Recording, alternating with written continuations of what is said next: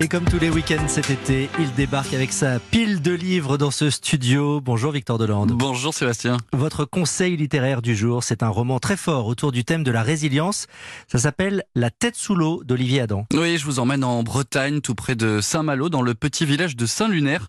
Un soir, Léa, une jeune lycéenne, disparaît après un concert. Que s'est-il passé? A-t-elle fugué? Son frère, Antoine et ses parents n'y croient pas, ils imaginent le pire. La famille ne respire quasiment plus, poursuit une lente agonie pendant des mois. Mais un jour, Léa revient. C'était d'ailleurs la volonté de l'auteur Olivier Adam de consacrer ce roman au retour, ou à ce qu'il appelle la réapparition.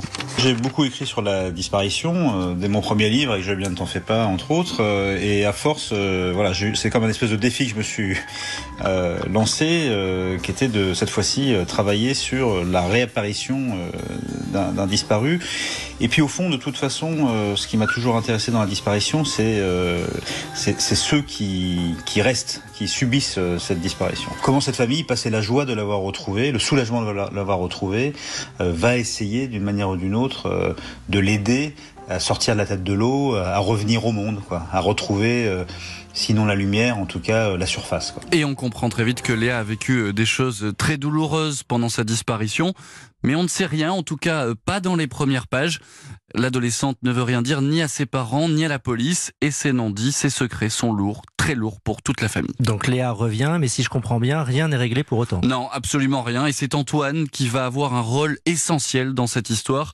Il en est d'ailleurs le narrateur, le petit frère de Léa qui passe le plus clair de son temps à surfer quand il ne console pas sa sœur va essayer de comprendre ce qu'il s'est passé. Olivier Adam donne beaucoup de force à son récit en passant justement par le petit frère. En marge du monde des adultes qui sont complètement largués, euh, qui sont occupés par leurs propres affaires, euh, par leur propre narcissisme, par leur propre, euh, égocentrisme, c'est finalement l'adolescent qui doit prendre en charge d'une certaine manière l'enquête.